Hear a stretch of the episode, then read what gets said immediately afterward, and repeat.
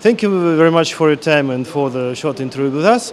And the first question is, uh, if it's possible, could you just mention um, interesting and maybe um, uh, iconic products uh, on the solutions uh, of your company to the robototechnics market? Yes, uh, yeah, my pleasure to have you as uh, for the interview. So the products we are providing is very compact drive solutions. This means whenever parts have to move very precisely, uh, very well defined, um, at very high speeds, highly dynamic.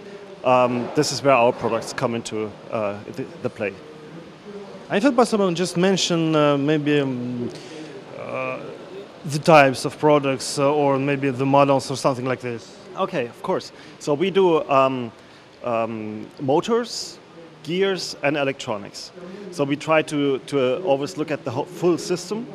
Um, we have coreless motors, they are very dynamic. Uh, we have powerful motors, which are uh, flat, so fitting the form function, form factors of, uh, of the robots.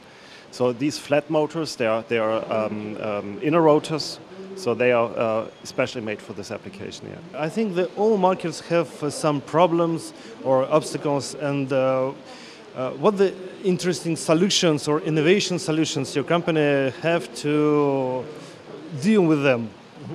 So we try to make our motors even more performant, even better fit for these uh, uh, problems, for these applications that we're looking at. So meaning we uh, have to meet the, uh, the, the geometry, so the sizes, we have to meet the weight factors, and we have to be as much integrated as possible.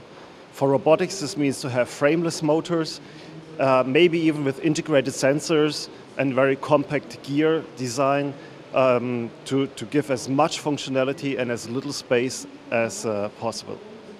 And the last question is, uh, could you mention maybe some uh, trends of this area of this market?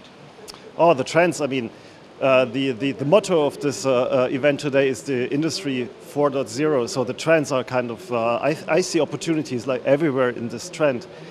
Um, but of course, we have to, to always look at the, at the price of our um, products. So the, it must be affordable. So the solutions we provide um, must not be always the perfect solutions. They must be the good enough solutions so that the customers uh, can actually pay them and will actually use them much faster than if the price would be very, very high, very academic, but not affordable for the customer.